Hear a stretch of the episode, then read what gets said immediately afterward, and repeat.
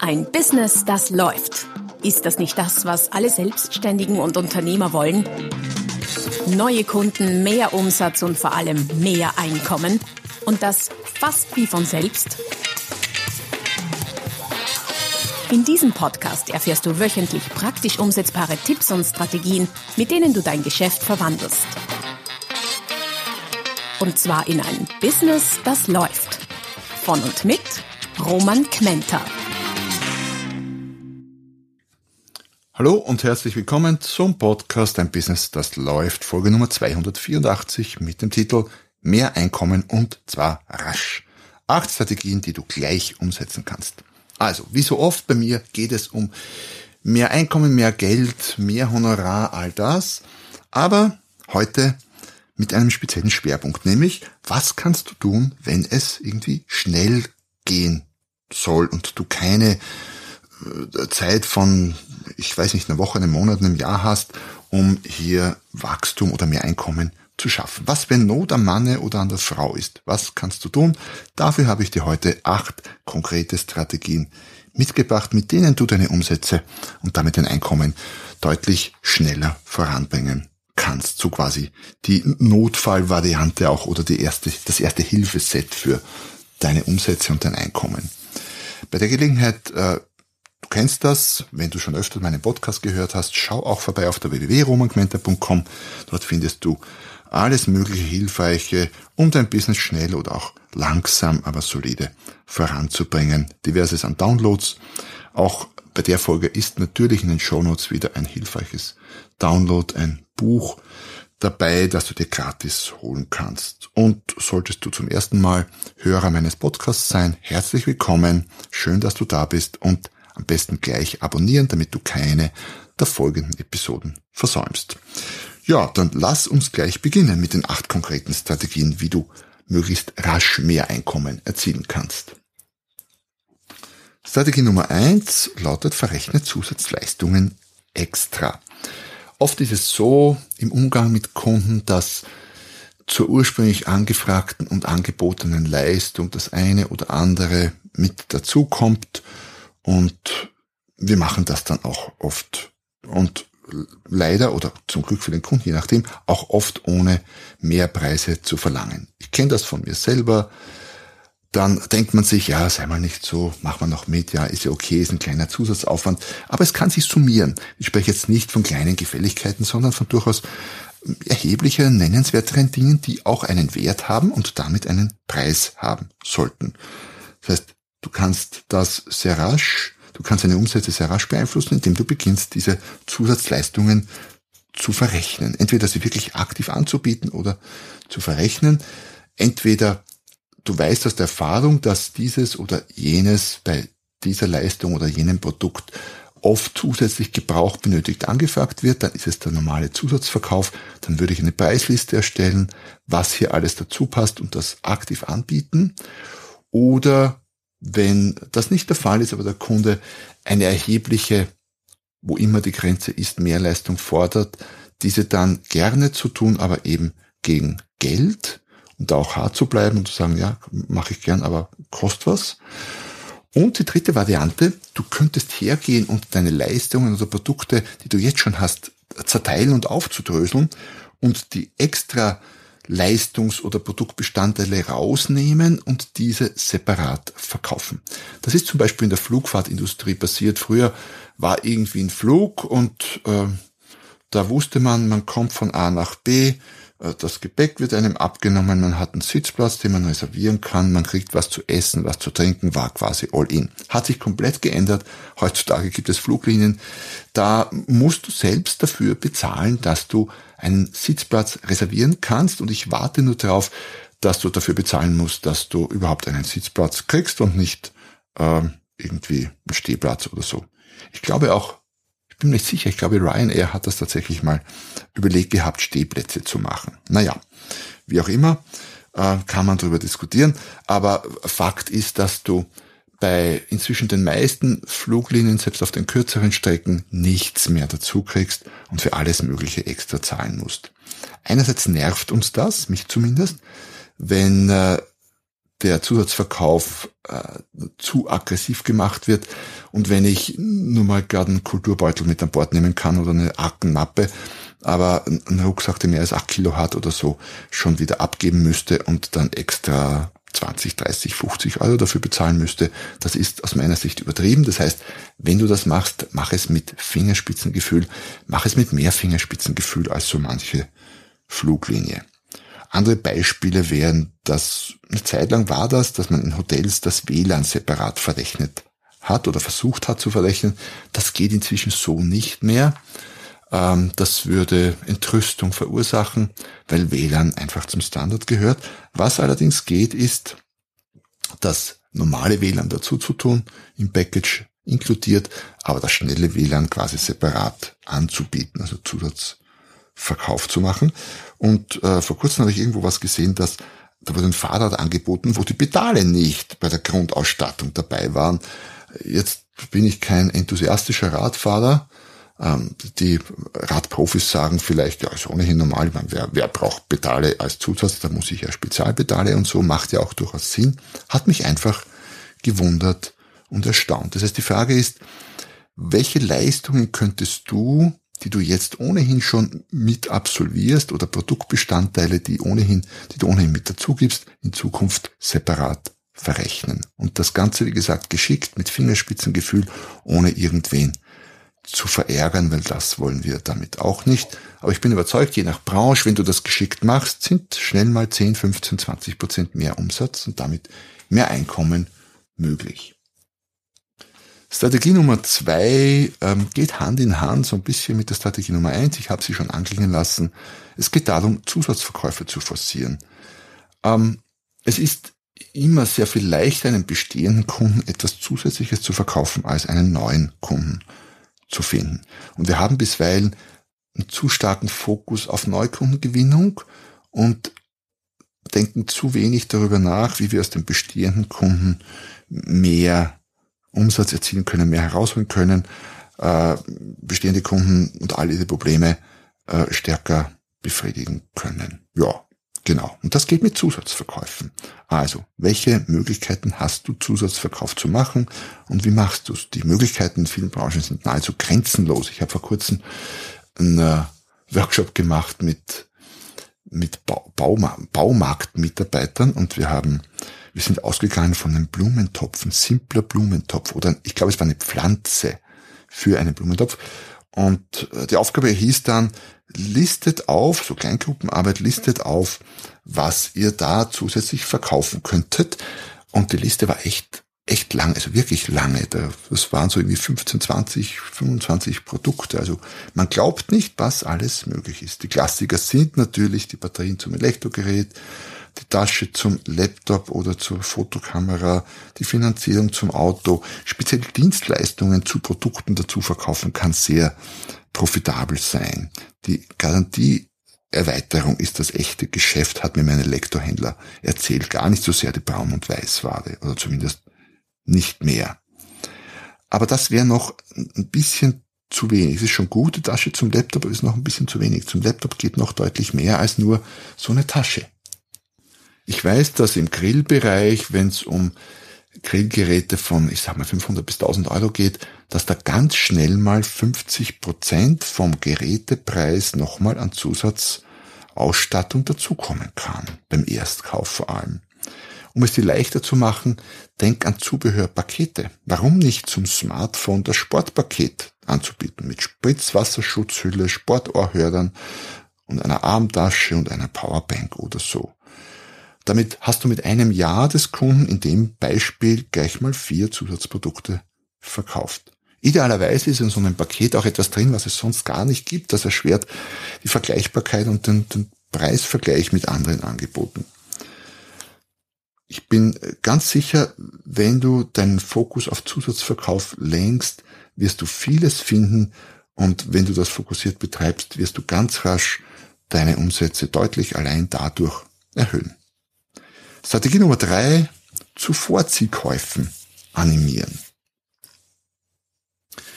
Zugegeben gleich vorweg, Vorziehkäufe bringen dir typischerweise keinen zusätzlichen Umsatz insgesamt betrachtet sondern sie bringen dir den Umsatz früher, jetzt idealerweise statt. Nächste Woche, in einem Monat oder in einem halben Jahr oder überhaupt das nächste Jahr. Und das klassische Mittel dafür, die klassische Strategie ist, sogenannte mehr vom selben Pakete zu machen. Also ein Masseur, Grafiker, Webdesigner könnte Stundenpakete anbieten. Bei physischen Produkten, speziell solchen, die verbraucht werden, könnte man größere Packungseinheiten anbieten. Das heißt, die, die 10er, 12er Box, äh, der Kasten Bier ist im Prinzip auch so ein Mehr vom selben Paket. Und warum nicht Megapakete, die den ganzen Jahresbedarf abdecken?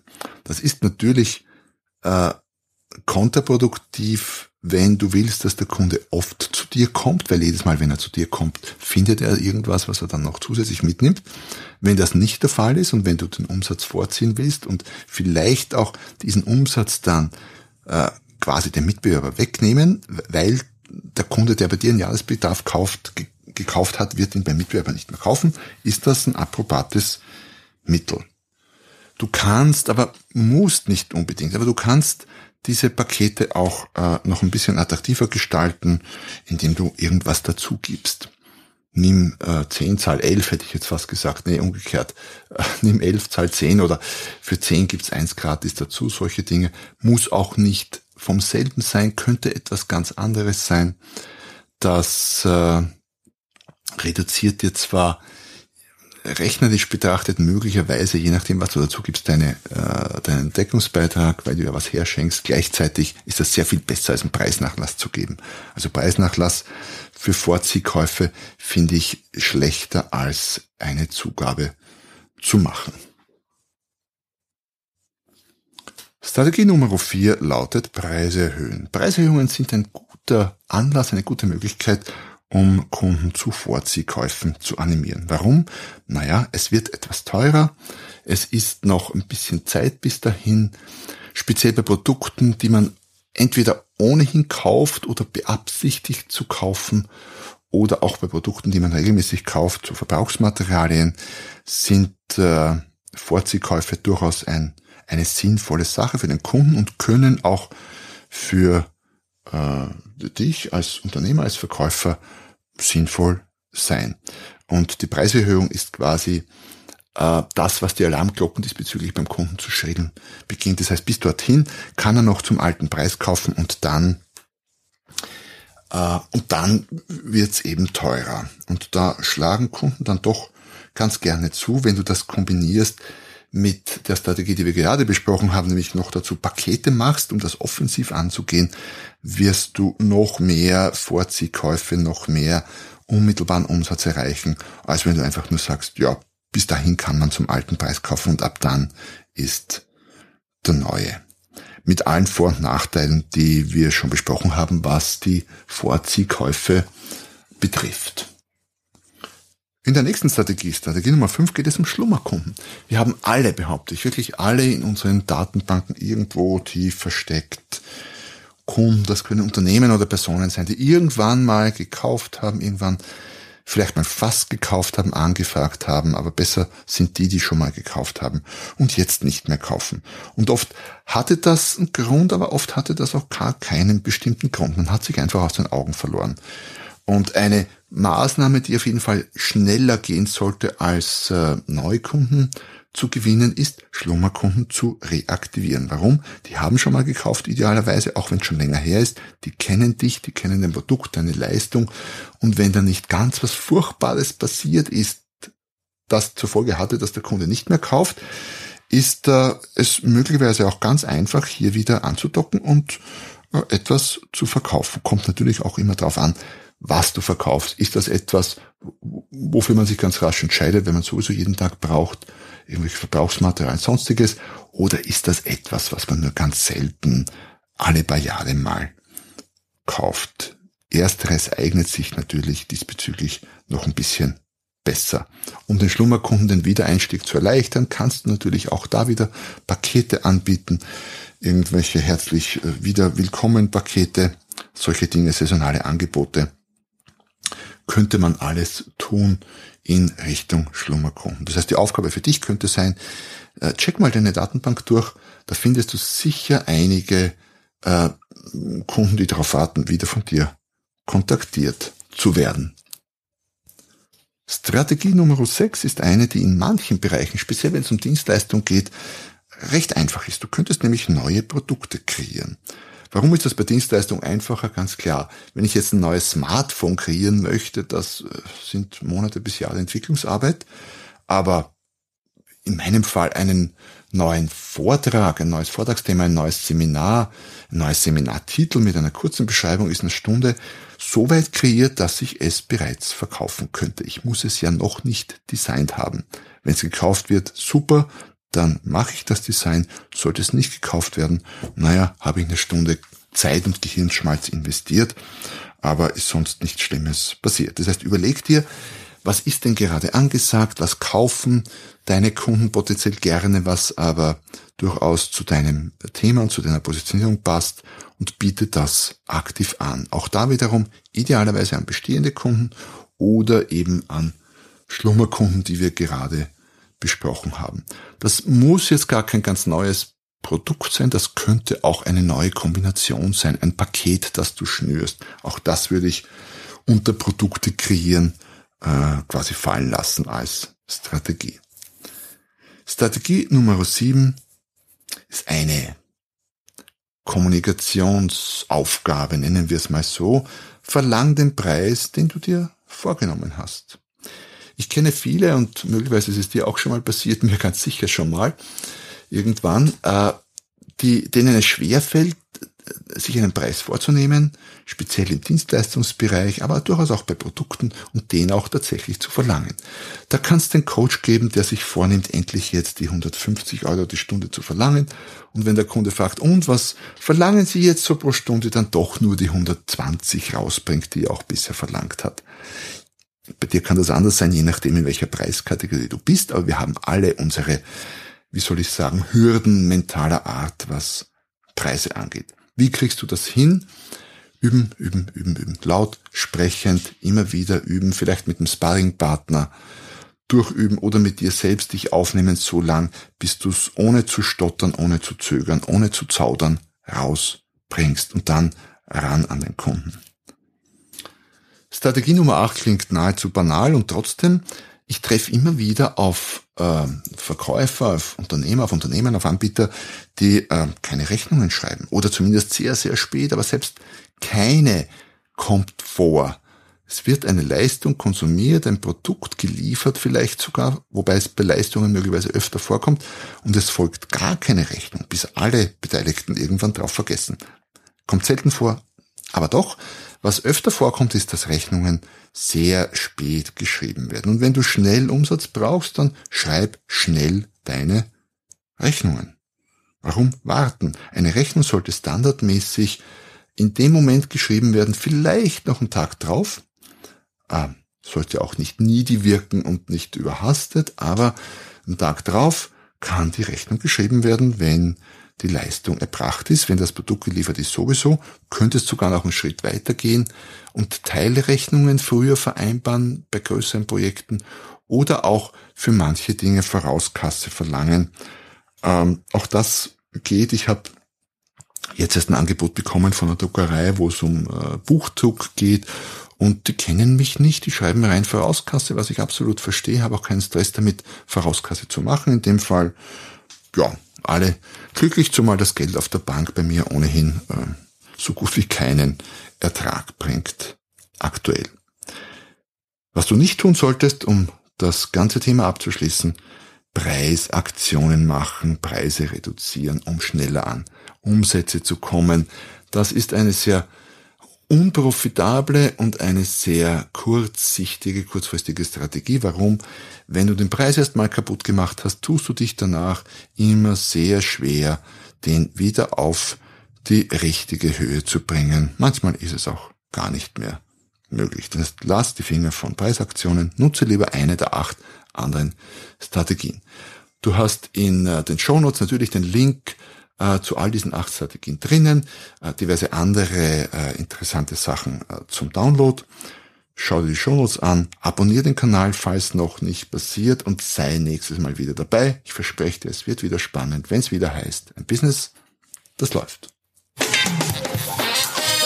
Noch mehr Strategien, wie du dein Business auf das nächste Level bringen kannst, findest du unter romanquenter.com. Und beim nächsten Mal hier auf diesem Kanal, wenn es wieder heißt, ein Business, das läuft.